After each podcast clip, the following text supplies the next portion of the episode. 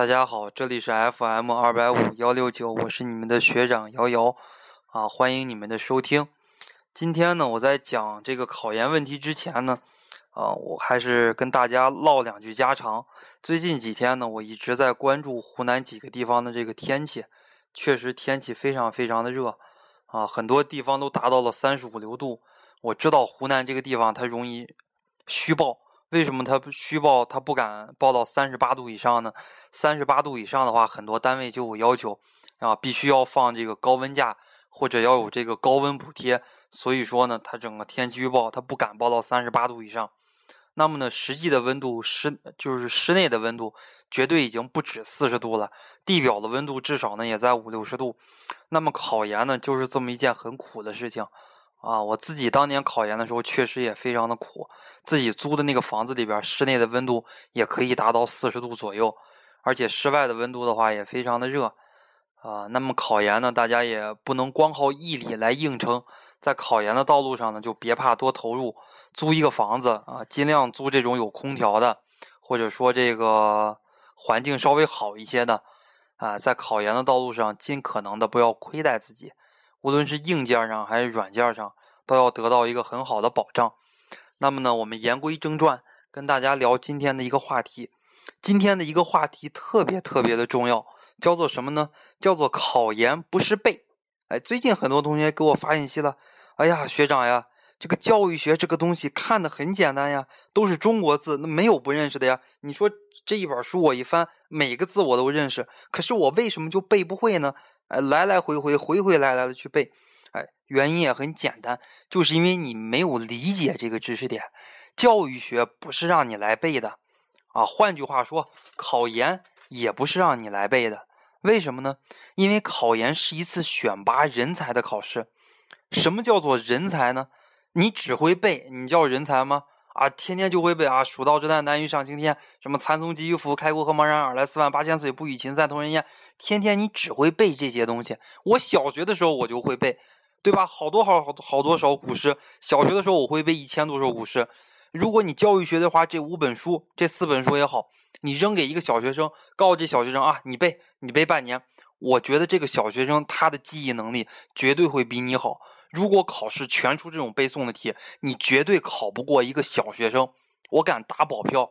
哎，因为我们知道，随着人年龄的一个增长，包括你们现在事情也多，对吧？身边的繁琐的事情也很多啊，你你这个记忆力慢慢的话就衰减了啊。人到了四十五岁以后，这个记忆力会呈直线的下降，下降到一个什么程度呢？啊，下降到今年我妈都忘了我的生日了。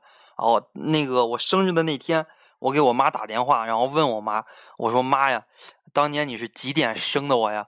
然后我妈说：“啊，你等等哈，我把二十多年前的那个笔记本我拿出来，哎，然后看一看。”我妈才知道啊，她是半夜十点生的我，啊，就记忆力衰退，衰退到这样的一个程度，啊，连儿子是几几点生的她都不知道了，啊，但是呢，这回我跟我妈回来，哎，一说，然后呢，我妈就说了：“哎呀，这个真的不是有心忘的，而是随着年龄的增大。”啊，事情的增多，包括生活上呀、工作上呀，压力也非常的大，很多东西都忘记了，甚至有的时候忙的忙的，哎，都忘了吃饭了。所以说呢，考研真的不是用来背，啊，就让很多同学跟我说，哎呀，学长，湖南师范大学学前教育招几个呀？啊，职业教育招几个呀？教育原理招几个呀？我跟他们说啊，基本上就招五六个吧。他们说啊。怎么才招五六个呀？这么多学生报考就招五六个呀？什么太黑了？要不然就太不公平了。哎呀，太太难考了。你招五六个，在你们看来是很难考，为什么呢？因为你们是考生啊，你巴不得他招一百二十个人，一共才报一百个人，对吧？但是在我看来呢，招五六个人跟招一个人是一样的。为什么一样呢？因为这五六个人都会背。哎，他们考研都是背上来的，那他们上了研究生以后也没有一点科研的能力，也完全都是背啊。这六个人坐在一个教室里边上课，老师问啊，你会什么呀？啊，我会 A B C D E。哎，你会什么呀？哎，我会 A B C D E。啊，你你会什么呀？我会 A B C D E。啊，老师一看大跌眼镜，那怎么都会 A B C D E 呢？都是一个模子刻出来的呀。就像我们说，今天中国的大学生为什么这么多失业的呢？为什么这么多失业的？因为大家会的东西都一样，都是一个模子刻出来的啊，没有一点这个特色，或者说没有一点自自身的这种想想法，他是肯定不会找到一个好的工作的。就像研究生也是一样的，你别看这个专业招五六个人，他招五六个人跟招一个人没有任何的区别，因为这五六个人会的东西，他们所有的总和加起来跟这一个人是一样的，啊，没有自己的特点。所以说呢，上了研究生也好，或者你们考研也好，这是一次选拔人才的考试。什么是人才呢？人才绝对不是简简单单就会背，而是要有自己的思维、自己的思想、自己独套。独到或者说非常犀利的这种见解，你不同于一般的人，这个人才叫人才。当然了，我不是说夸我自己啊，我上了研究生之后，我确实很有自己的想法，自己的很多观点都很犀利，甚至打破我说打破以前啊这些大师大家他的一些观点，然后呢，我去写文章，写了文章呢，还在比较高级别的这个期刊上还发表了啊，得到了一些人的认可。这就是说，你要有自己的想法。不在于你的年龄多大，不在于你的学识有多高啊，而是要在于在乎于自己的想法。就像我跟大家说的啊，一提到教育的功能啊，啪啪啪啪说了一堆的好的功能。那么问一问，那教育有什么不好的功能呢？很多人啊就没话说了啊，他认为教育都是好的，就没有不好的。然后呢，我就跟他们说啊，我认为中国教育最大最大的功能是什么呢？就是把有个性的人培养成没有个性的人了。啊，这是中国教育最大的功能，是中国教育最大的特色啊！那些人都大跌眼镜。哎呀，对呀，我怎么就没有想到呢？我从小就深受中国教育的这个危害，对吧？那你们怎么就没有想到呢？你们想一想，自己哪哪怕考了一本呀，考了二本也好，学习能力再强也好，是不是都像是一个模子刻出来的，像是一个学习机器呢？那么言归正传，那学长你说了，那考研不是背，那考研真的就不要背吗？啊，那也不是这个样子的。考研的话，虽然是一次选拔人才的考试，但是呢，通过什么来选拔人才呢？通过考试来选拔人才。哎，说明考研就是一场应试考试，既是一次选拔人才的考试，也是一次应试考试。那么应试考试它最大的特点是什么呢？择优录取。这个优体现在什么地方呢？体现在这个分数上面。你说你有能力，你考了二百五十分，你一样被录取不了。啊，你说他没能力，他考了三百五十分，他考试呃一样可以被录取，这就是很简单的。那么考研是需要一个怎么样的一个复习策略呢？要在理解的基础上去背，啊，你不要漫无目的的去背，不要像背英语单词似的，是吧？屁个猪，屁个猪，屁个猪，啊，拜个书包，拜个书包，拜个书包，就一下蒙着脸就这样去背。那么考研呢，尤其是我们文科生来考研，啊，尤其是文科生。要背的东西可以说非常非常的多。那么你说学长，那你怎么不让我们撒开手去背？OK，我让你们撒开手去背。你们半年的时间要背这么多东西，我给你们三头六臂，你们可以背会这么多东西吗？是不可能的。